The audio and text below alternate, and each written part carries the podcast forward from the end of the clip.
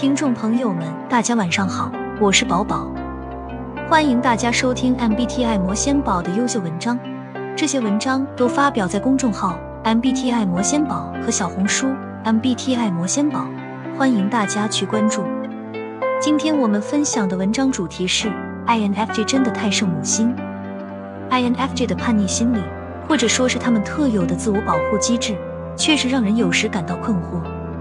作为能够敏锐地读取气氛和他人情感的天生观察者，他们往往能准确地察觉到周围的变化和他人的期望。然而，这种敏感也使得他们时常需要独处和充电，因为社交对于他们来说可能是一种消耗。当 INFJ 感到疲倦或不想参与社交时，他们会选择装作没看到或故意看不懂气氛，以避免不必要的互动。这种行为并非出于恶意或冷漠。而是出于对自己内心需求的呵护，他们需要时间和空间来调整自己的情绪和能量，以重新恢复内心的平衡。这种叛逆的行为并不代表 INFJ 不关心他人或不重视他人的情感，相反，他们非常重视他人的感受和福祉，但在某些时刻，他们也需要关注自己的内在需求。装傻或选择疏离是他们自我保护和自我治愈的方式。帮助他们恢复精力，以更好地回应他人的期待。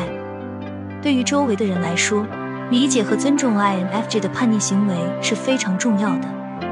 给予他们足够的空间和时间，不要强迫他们参与社交活动或揭示内心的真实感受。尊重他们的个人边界和需要，让他们自主选择何时参与和何时独处。同时，也要保持开放的沟通渠道。让他们感受到自己可以随时表达内心的感受和需求。